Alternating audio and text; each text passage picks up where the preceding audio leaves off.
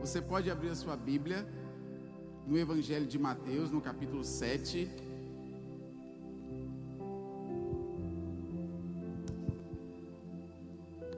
Eu já te falo o versículo.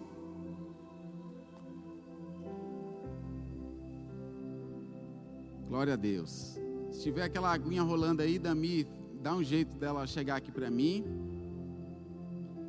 Bom, irmãos, antes da gente meditar nesta palavra e neste ensinamento da palavra de Deus para as nossas vidas nessa noite, me permita fazer essa introdução.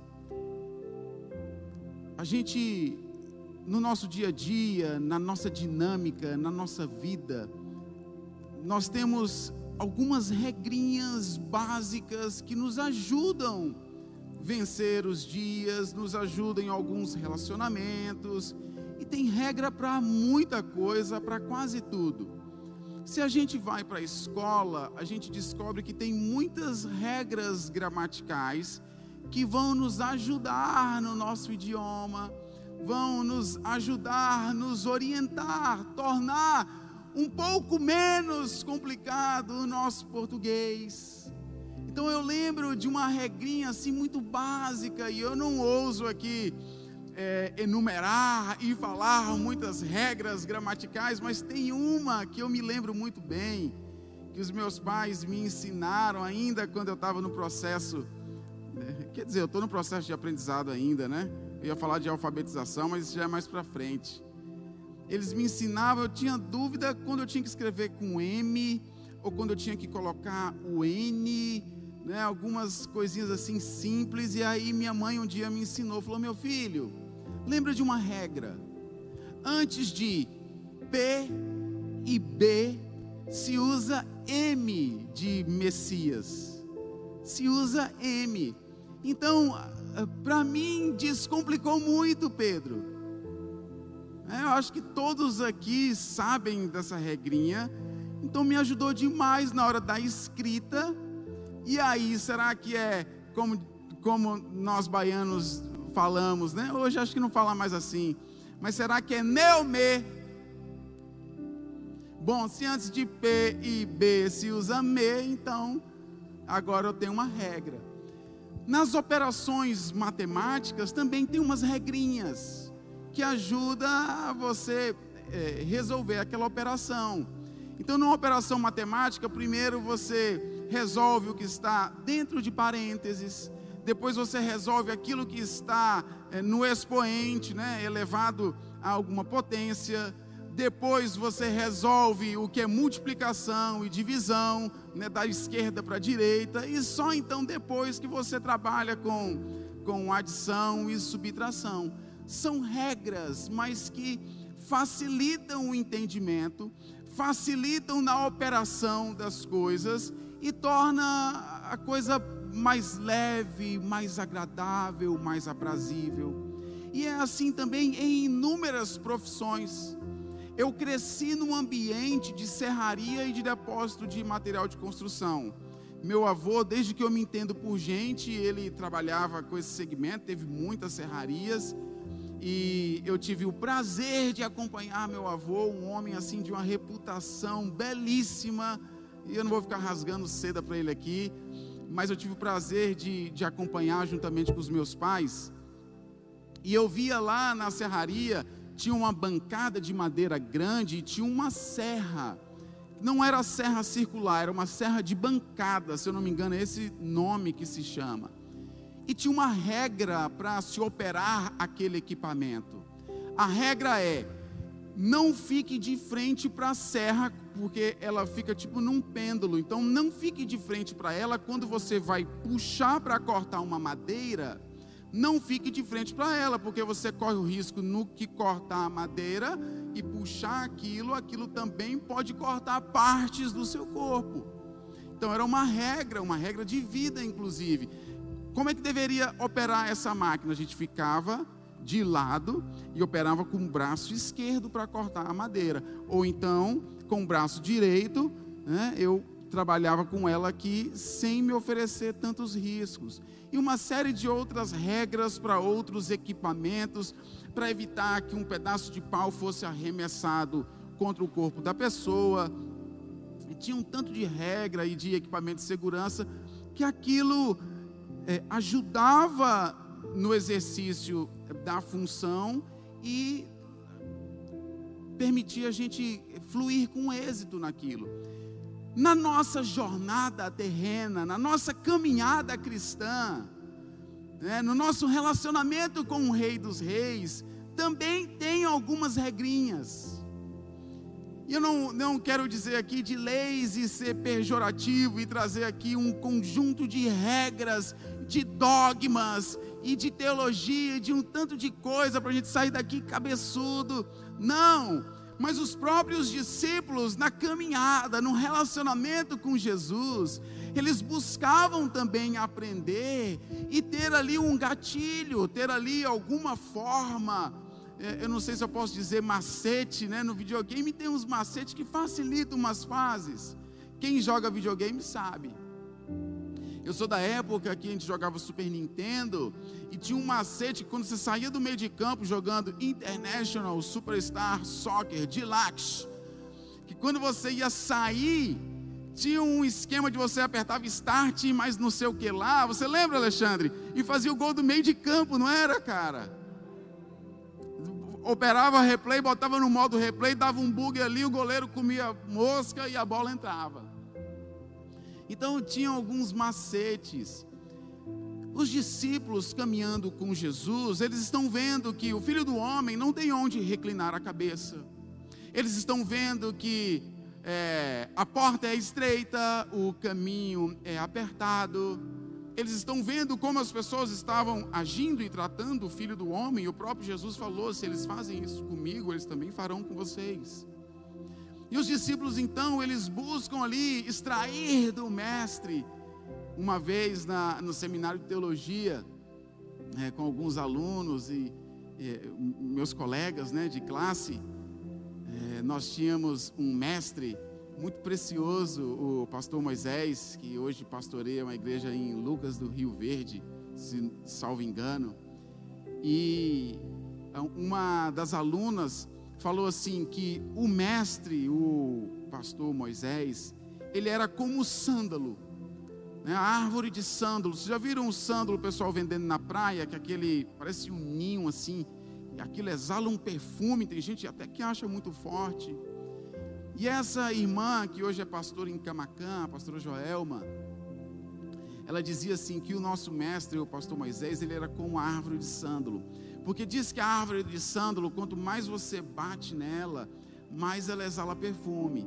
E o nosso mestre Moisés, ele era esse sândalo, quanto mais nós espremíamos ele, mais ele destilava e liberava conhecimento. Então eu lembro aqui, eu, eu consigo associar aqui a pegadas dos discípulos com Jesus Cristo, porque assim, não num, numa centelha assim de comparação, talvez eu, eu consiga imaginar como é isso quando ali naquela sala de aula a gente extraía do mestre fazendo perguntas. E os discípulos, vocês vão lembrar que eles chegavam para Jesus, nos ensina a orar. Como é que nós devemos orar? Vocês lembram a oração que Jesus ensina? É como uma regra. Jesus ensina ali algo que é básico, que é elementar, mas que é recheado de princípios e de verdades, que vai muito a mais do que uma mera repetição, mas é um ensino de um estilo de vida, ao ensinar aquela regra, aquela operação para os seus discípulos, ele está ensinando algo muito maior. E aí, outra vez, os discípulos estão perguntando outras coisas para Jesus, e Jesus Algumas vezes é bem direto com eles, como foi na oração do Pai Nosso, e ensina eles, é, assim, tintim por tintim, como orar. Outras vezes não competia a Jesus revelar tais segredos, tais mistérios, estes segredos. É, eles só diziam respeito ao Pai, e o Pai o revelaria o dia, a hora, quando ele quisesse como por exemplo o final dos tempos. Quantas vezes os discípulos nessa jornada, nessa caminhada com Cristo, tentaram extrair dele essa resposta. de quando haveria de ser o final dos tempos. Mas aí eh, Jesus essa resposta não deu, não, não deixou essa é tintim por tintim, mas ele deixou uma regra. Ele pede para a gente discernir e observar os sinais. É, guerras, rumores de guerra, pai contra filho, filho contra pai, isso, isso, isso, aquilo outro. Ó, oh, é, não se não se impressione não, porque é só o princípio das dores, porque depois vai vir mais tal, tal, tal coisa. Então o dia está se aproximando. Ele deixa ali um, um é, uma dica, mas não revela o segredo tintim por tintim. Aqui Jesus está no momento do sermão das bem-aventuranças. Jesus sobe ao monte e começa a ensinar uma série de coisas que é, haveriam de se, de se perpetuar até que ele é, viesse, até que ele, até que Jesus volte. Jesus começa a ensinar nesse, nesse monte, nessas bem-aventuranças. A gente chega aqui nesse capítulo 7. E os discípulos também estão querendo extrair dele um conhecimento. E aí Jesus ensina algo muito bonito.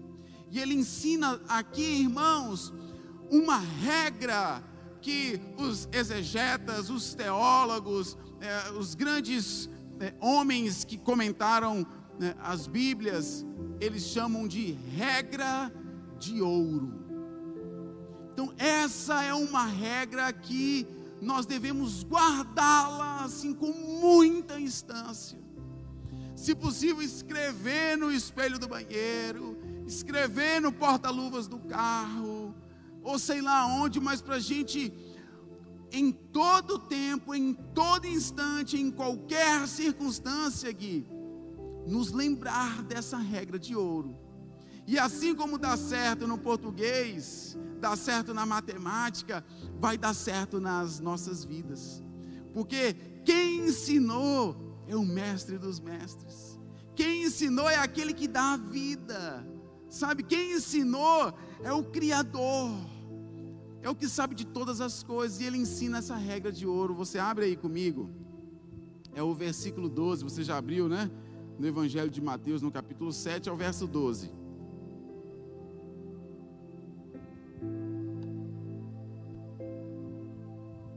Esta é a regra de ouro. Façam aos outros aquilo que vocês querem que eles façam a vocês. Como é que você quer ser tratado? Como é que você quer ser cuidado? Como é que você quer ser amado, assistido? Como é? É com distinção, é com respeito, é com amor. Como é? Aí Jesus ensina a regra de ouro. Essa forma que você quer ser cuidado, faça você pelo outro. Está aqui. Façam aos outros aquilo que vocês querem que eles façam a vocês. Isto é, em poucas palavras, como se Jesus estivesse resumindo aqui, irmãos, as leis de Moisés, os ensinamentos dos profetas. Dani, Jesus resume aqui nesta regra de ouro.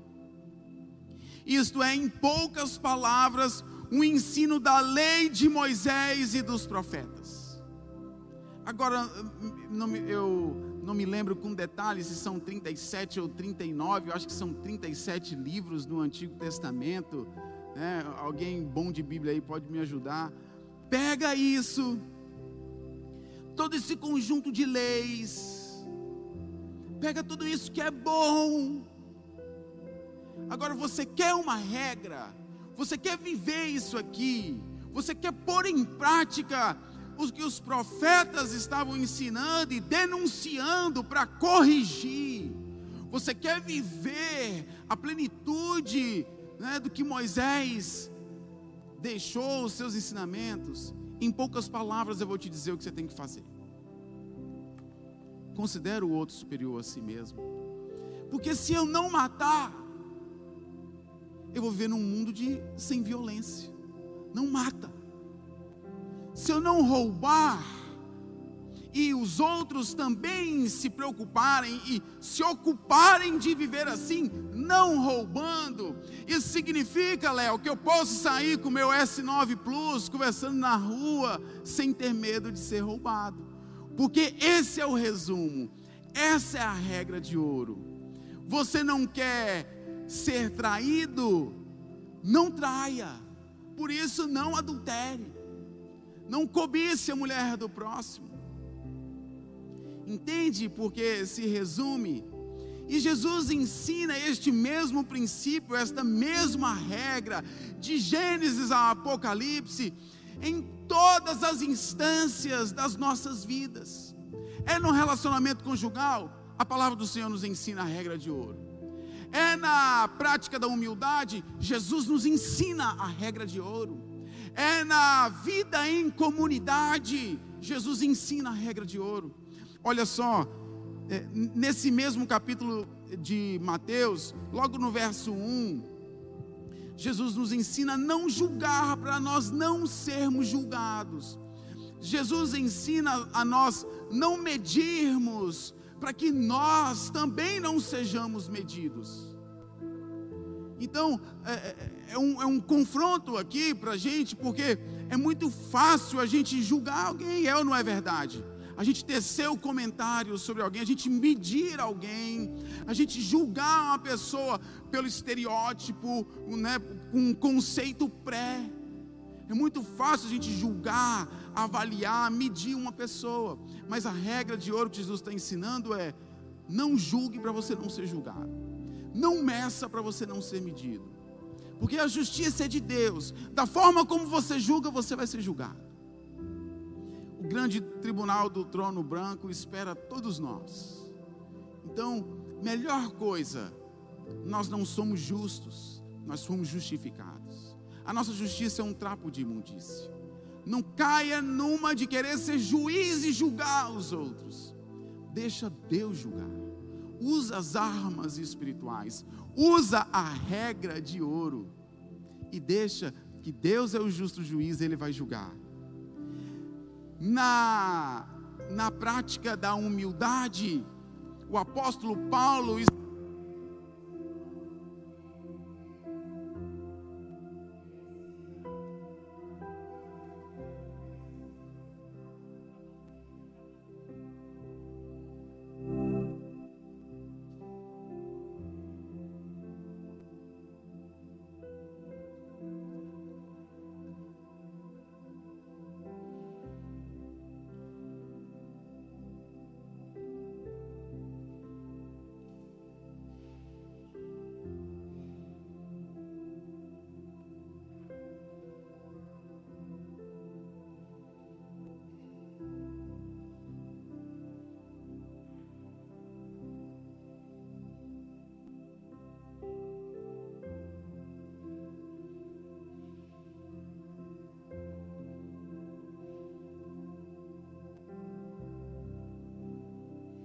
Amém? Aleluia.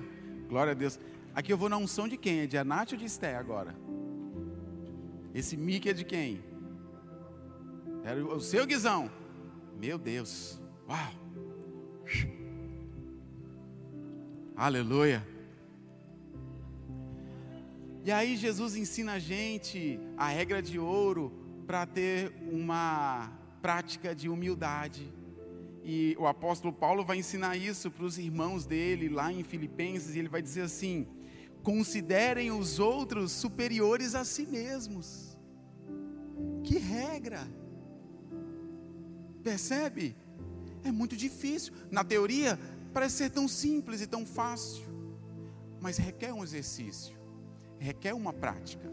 Assim como que conhecer as regras de uma operação matemática falando parecem ser simples, mas requerem uma prática, um exercício, assim também é na vida cristã. Você quer levar uma vida semelhante a Jesus, na prática da humildade, considera os outros superiores a si. Outro exemplo, o apóstolo Paulo também ensinando para a igreja em Efésios, em Éfeso, é, no capítulo 5, no verso 21, sobre a vida em comunidade. Obrigado, lindão. Agora eu vou na sua unção, cara. Aleluia. Na vida em comunidade, Netão, também tem uma regra de ouro. Qual é a regra de ouro para vivermos assim em comunidade? Efésios 5, 21. Sujeitem-se uns aos outros por temor a Cristo. Percebe que se a gente caminhar assim, não vai ter briga, não vai ter facção, não vai ter partidarismo, não vai ter é, um querendo achar que é melhor do que o outro, por quê? Porque tem uma regra de ouro que vai ajudar. E tudo que foi escrito para nós foi escrito. Esse texto ele é atemporal. A Bíblia ela é viva. Então ela não foi só para os irmãos de Filipos, não foi só para os irmãos de Éfeso elas são para nós hoje e será até que Jesus volte. Então, quer viver bem em comunidade? Sujeitem-se uns aos outros. No relacionamento conjugal, Guizão, guarda essa que você vai casar. É dezembro, né, Guizão? Então, ó, guarda essa. A Nath, bota no bloco de notas essa, ó. Os maridos devem amar cada um a sua mulher como a seu próprio corpo. Poxa, você ama esse corpão aí, cara? Então você tem que cuidar bem da sua esposa. Quem ama a sua mulher, ama a si mesmo. Eu tenho certeza que você ama a si mesmo. Que você deseja cuidar de você, que você quer estar bem consigo mesmo, que você quer estar bonito, que você quer estar confiante, que você quer se vestir bem. Legal, show! Mas faz isso com sua esposa também. Porque quando você faz assim para ela, você está amando a si mesmo também. Essa é a regra de ouro. Ah, se os casais, se nós casais, puséssemos em prática essa regra de ouro, quantos divórcios seriam evitados? Quantas rupturas? Quantas brigas? Quantas discussões? Um querendo ter mais razão do que o outro. E aí começa uma conversa e justificativa atrás de justificativa, e quem é bom de justificativa não é bom de arrependimento. E aí o problema está instaurado. Mas quer viver bem a vida conjugal? Ame sua esposa como a si mesmo. O próprio Jesus Cristo ensinou no Evangelho de Mateus, quando os seus discípulos chegou a mãe de dois dos discípulos de Cristo, chegou para ele e falou: Jesus, quando o Senhor estiver no paraíso, quando você estiver no seu reino, põe os meus filhinhos. Se eu não me engano, ela pede um à direita e outro à esquerda. Ela pede um de cada lado. Fofinho a atitude da mãe, não é? Muito legal. Eu acho que minha mãe faria a mesma coisa por mim. Talvez a sua também o fizesse. É, as mães são corujas, né? Elas querem o melhor. Ou não é, Nã? Hein, Nã? Ia chegar para Jesus ali, filho do homem, o carpinteiro. Quem sabe até não levasse um formão, não é? Uma plana. Olha, tem a, a Clarinha e tem a, a Vitória. Coloca uma de cada lado. E aí começa uma discussão entre eles para saber então, quem era o maior? Quem era o melhor? Tipo, quem tem mais moral? Sabe aquele lance assim? Pô, não, eu tenho carta branca. Ah, eu sou o mais chegado, eu sou o do ombro. Ou então, aqui, cara, sou eu. Eu sou a pedra de esquina. Ah, de esquina é Jesus, né? Mas eu sou, ah, sobre essa pedra edificarei a minha igreja e tal. Então, poderia haver ali algum, alguma briga de valores, né? E aí Jesus ensina aqui a regra de ouro para eles. E é lindo. Jesus ensina assim no Evangelho de Mateus, no capítulo 20, 26. Quem quiser tornar-se importante entre vocês, deverá ser servo. Alexandre, quer ser o maior? Sirva a todos. Guizão, quer ser o maior? Sirva a todos. Pegou a regra de ouro? Às vezes a gente chega numa comunidade, né, a gente está vivendo em família, e como seres singulares que nós somos, equipados da maneira que o Senhor escolheu e equipou cada um de nós. A cada um de nós o Senhor deu uma porção de talentos. E às vezes a gente chega e quer disputar logo um lugar ao sol, quer um vislumbre, quer um reconhecimento, quer um holofote, quer. Mas a regra de ouro é: você quer ser o maior? Sirva a todos. Liz, você lembra da escola de discípulos, a gente sentado ali? O servo, o peretas, o remador da fileira de baixo. É porque quando a gente pensa em navio, a gente pensa nessas megas embarcações de hoje em dia. Mas quando a Bíblia fala do servo no original, é, é, em, alguma, em algumas é, palavras se referindo a servo, Jesus, a palavra do Senhor está se referindo ao servo peretas, que era o servo que ficava nas embarcações da época, e você via aquele negócio navegar ali, mas lá embaixo, como é o nome, Léo, quando é lá embaixo? Hã? Ah, cara, de máscara eu não consigo ouvir, o porão? Lá no porão, ninguém estava vendo os caras, o barco tem que chegar tem que atravessar o mar, né, as grandes distâncias, o vento contra, as ondas grandes, para aquele barco bonito chegar e atracar no seu destino. Tem lá os servos da fileira de baixo que estão remando sem ninguém ver. Então, basicamente é isso. Você quer ser o maior? Sirva a todos. Ah, mas eu faço isso, eu faço aquilo outro, pode me botar para fazer isso, aquilo outro. Não, cara, não é assim não. Com Deus não é assim. Falar igual o Romário lá, quando ia viajar com os caras no avião, e os caras queriam sentar na janela, ele falava, colé, peixe. Chegou agora, já quer sentar na janela. Vai dar uma remadinha lá embaixo, cara. Rema lá. Se você for fiel no pouco, Deus vai te colocar sobre o muito. Vocês estão pegando essa regra de ouro aí? Vocês estão copiando essa regra de ouro para, quando eu digo copiando, é no seu espírito, para a gente ter uma vida abençoada?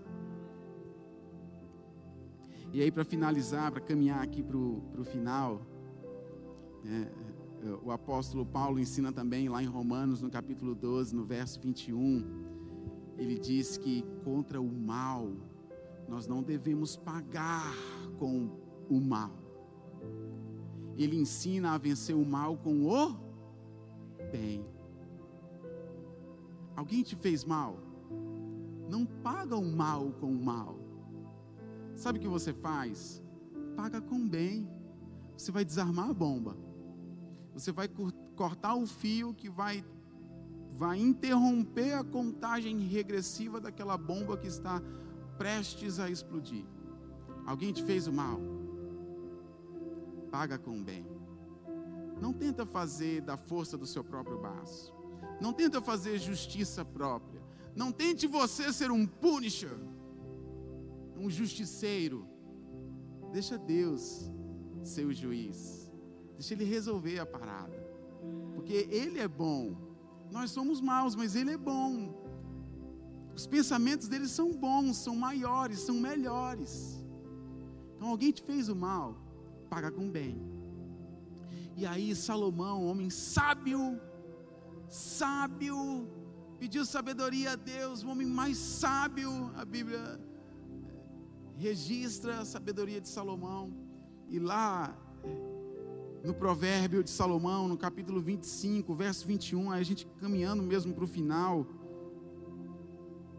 Esse homem muito sábio, ele ensina algo que é exatamente o estilo de Jesus exatamente o estilo de Jesus, o sábio Salomão vai dizer no seu provérbio, a regra de ouro.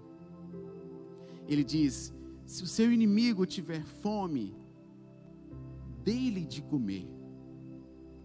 Se tiver sede, dê-lhe de beber.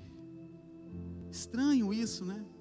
Um inimigo, ou em outras versões, vai falar de puxa, não é inimigo, numa outra versão vai falar, ah, adversário não, é, não sei se é persegue, mas tem a ver com, com ódio, com rancor, sabe?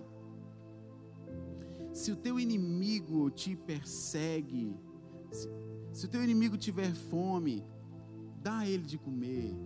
Ele está com sede, dá ele de beber. Por que tem que fazer isso? A resposta está no verso 22. E aí ele segue dizendo: Fazendo isto, você amontoará brasas vivas sobre a cabeça dele. Fazendo isso, você amontoará brasa vi, brasas vivas sobre a cabeça dele, e o Senhor recompensará você. O adversário está querendo te fazer o mal, está te perseguindo, está te caluniando, está inventando história, está querendo te dar prejuízo, o cara te odeia. Aí você, ao invés de pagar o mal, você dá comida, você dá bebida, ou seja, você traz a provisão, você cuida, você estende o braço. E na, no, no antigo Egito, existia esse costume de amontoar brasas vivas sobre as cabeças. Alguém, quando era considerado culpado de uma coisa, e este culpado, ele se arrependia, ele confessava a sua culpa, e ele se arrependia, existia ali um, uma, uma demonstração pública desse arrependimento. Eles pegavam um carvão, tarique em brasa, colocavam sobre uma bacia e saía com essa bacia com carvão em brasa sobre a cabeça para demonstrar a contrição, o arrependimento, reconhecendo a sua culpa. E aí eu digo que é lindo esse provérbio de Salomão, e eu digo que é o estilo de Jesus, porque nós vamos ver Paulo falando aos romanos exatamente isso. Foi exatamente isso que Jesus Cristo fez comigo e fez com você. Porque nós éramos inimigos de Deus. Nós andávamos mortos em nossos delitos e pecados. Nós não éramos bons, justos, não merecíamos a misericórdia de Deus. Nós não merecíamos o banquete na mesa com Jesus. E quando eu ministrei aqui na penúltima quarta-feira, eu falei sobre o banquete de casamento, né, que o rei manda chamar os homens bons, os homens maus, manda chamar todo mundo e colocar na, na mesa, no banquete não era porque aquelas pessoas mereciam, mas era porque o rei tinha convidado elas, e tinha justificado, e tinha dado as vestes nupciais, as vestes de casamento. E é assim que Jesus Cristo faz conosco. E Ele nos ensina a ser seus imitadores e a fazer obras maiores do que Ele fez. E Ele perdoou e Ele morreu pelos nossos pecados. Eu reitero, mesmo quando éramos inimigos de Deus, Ele nos colocou na mesa, Ele trouxe a provisão, Ele é o pão. Lembrei de Helena agora, eu sou o próprio pão. Jesus é o pão, Jesus é o vinho, Jesus é a água, Jesus é o cordeiro, Jesus é o pão vivo que desceu do céu, Ele é toda provisão. Esse texto está em Romanos 5,10. O apóstolo Paulo diz: E se quando ainda éramos inimigos de Deus, fomos reconciliados com Deus pela morte de seu filho, nós fomos reconciliados, colocados na mesa com Deus, se quando nós ainda, ainda éramos inimigos de Deus. Jesus fez isso por mim e por você. Ele nos tira dessa condição de sujeira. E aí ele ensina a gente a amontoar brasas vivas. Porque é o que Jesus faz sobre nós. Ele nos dá a condição de nos arrepender. Ele nos dá a condição de ter os olhos abertos e agora eu discerni o que é errado, o que eu fazia e ainda faço que desagrada a Deus.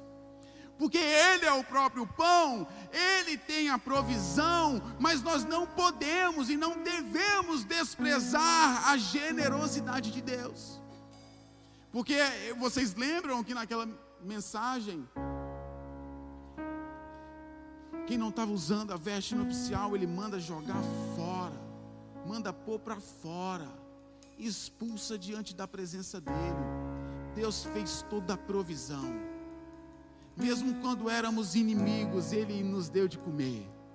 Mesmo quando éramos inimigos, porque andávamos mortos em nossos delitos e pecados, Ele nos deu de beber. E agora, o que, que eu faço com isso?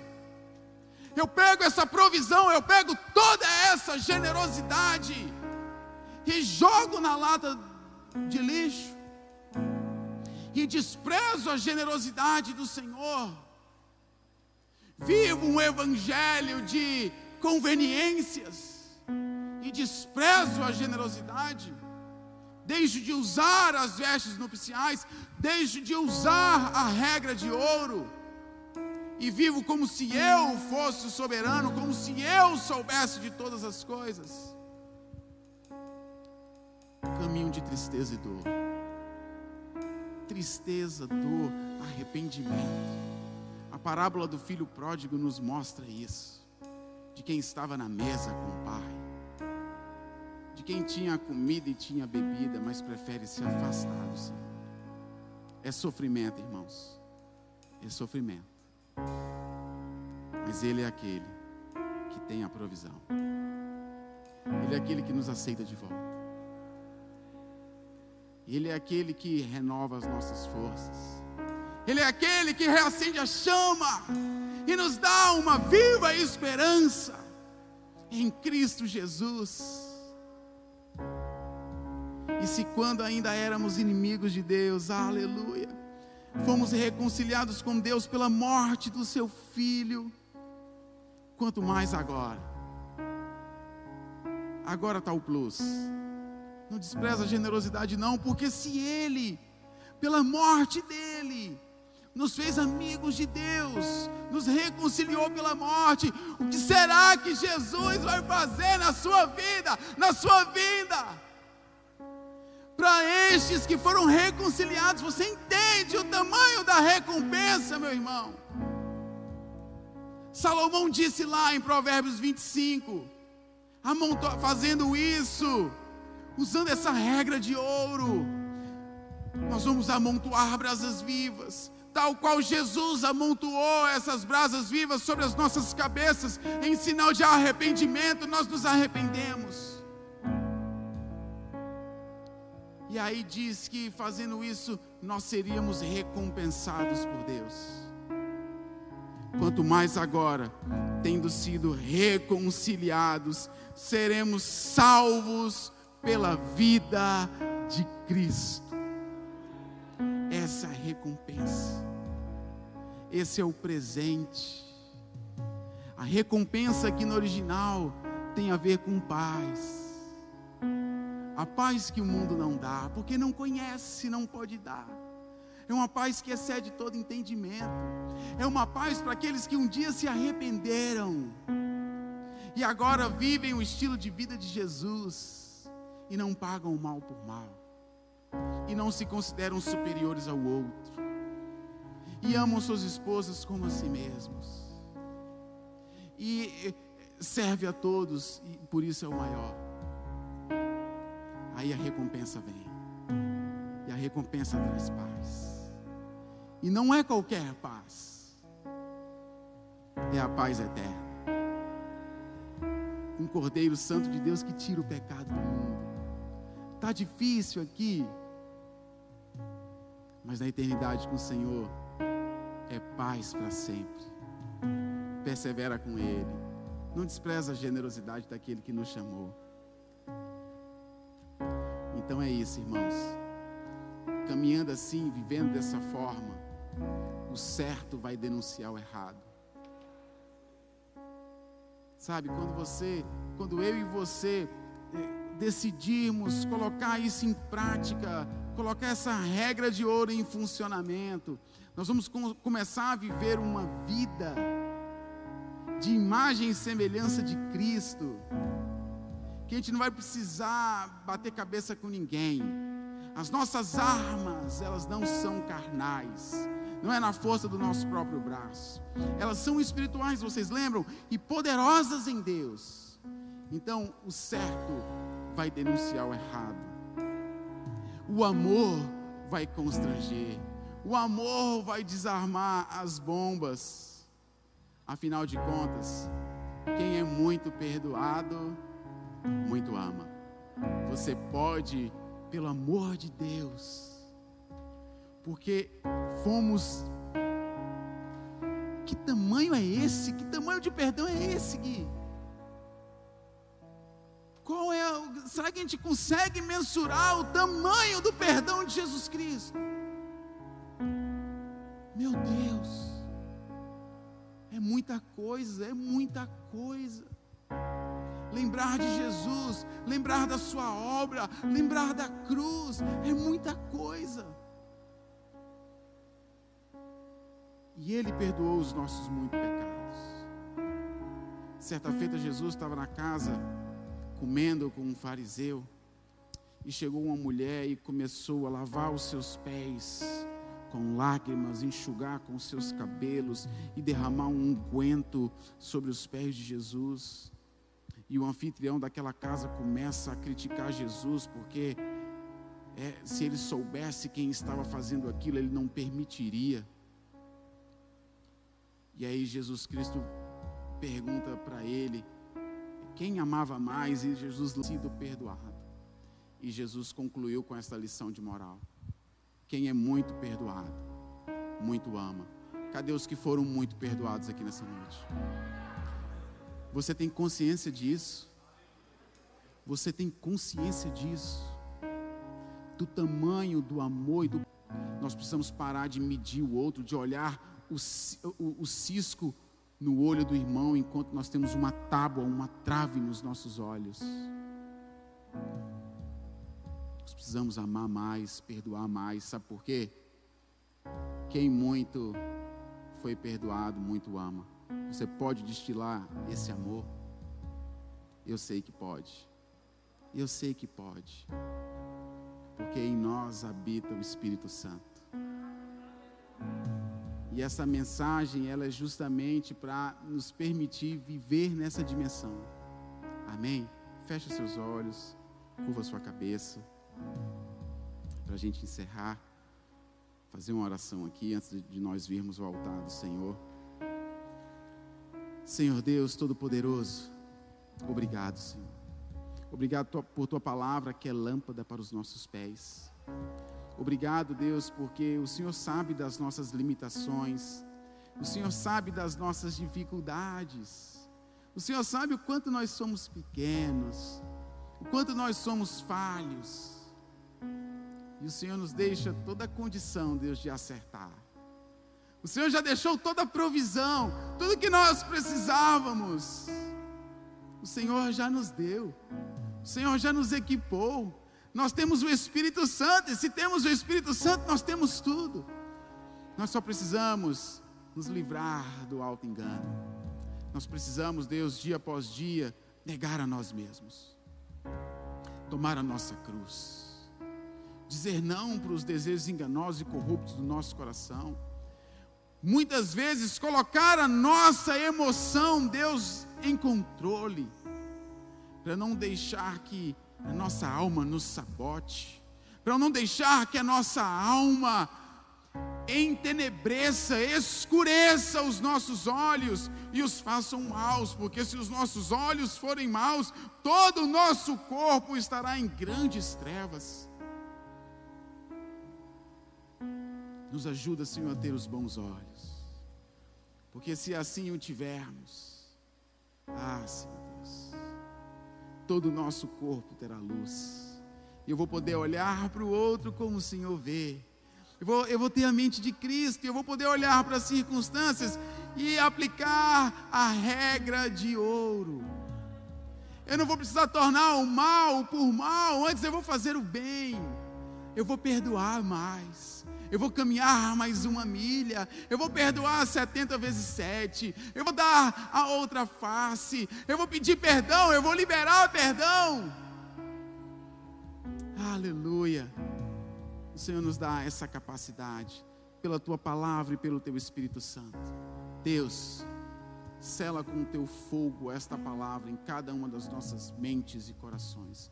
Os meus irmãos que estão aqui, os que estão em casa, os que nos assistem nessa noite, para que estejamos convictos desta verdade, desta regra que o Senhor deixou para nós, e assim sejamos recompensados, retribuídos, e não é por homens, mas é pelo Senhor, pela boa dádiva que vem do alto e que nada pode roubar, nada pode apagar, em nome de Jesus.